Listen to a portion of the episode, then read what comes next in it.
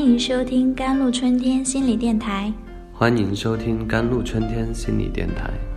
这里是一片心灵的小世界，在这里修身养性，这里是一个心灵的加油站，在这里修复保养。我是今天的主播 Celine。一般来说，六岁、十一岁和十四到十五岁是发病的高峰年龄段。据调查，少年儿童中此病的发病率为百分之十二点九七，其中以原因不明的主诉最多。刚刚进入心理咨询诊室，就有一位年轻的妈妈。带着小女孩前来咨询，母亲说：“孩子也不知道是什么原因，特别害怕上学。起初仅仅是上学前哭闹，不愿意去。现在倒好，一到学校就头痛或者肚子疼痛，有时还呕吐。我们带他四处检查，可医生说他没有病。”经过详细的检查，孩子原来是患了学校恐怖症。学校恐怖症是儿童发育过程中一种特殊的心理疾病，通常见于小学生或者初中学生。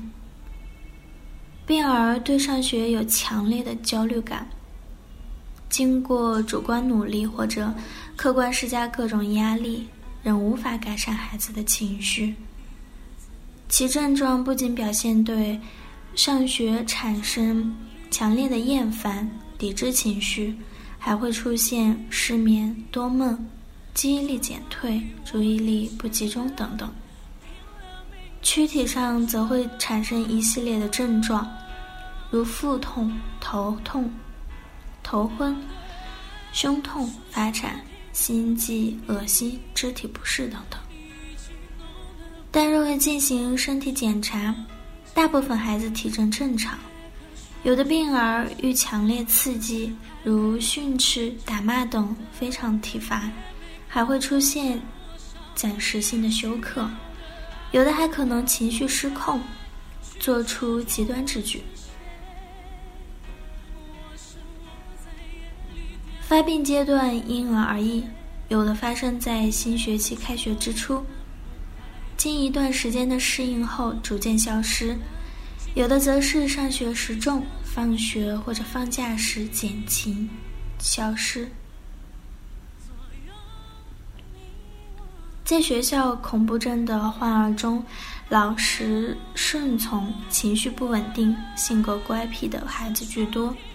多发生于家庭中最小的孩子或者独生子女，过分依赖父母的孩子和夫妻感情破裂家庭的子女。此外，过分重视孩子轻微的躯体疾病，也有可能诱发本病。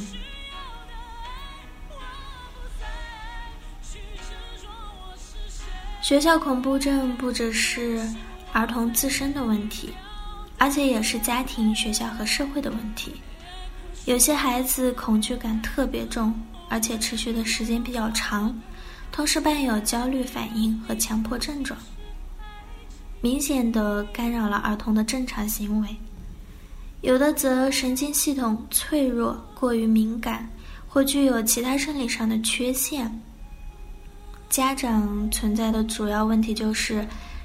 一是对孩子娇生惯养，养成了孩子感情脆弱、缺乏毅力、爱面子等性格弱点；二是对孩子期望值过高，苛求孩子总考高分，忽视劳逸结合，使孩子没有任何兴趣的学习，心理上承受巨大的压力，逐渐对学习产生恐惧和厌恶心理。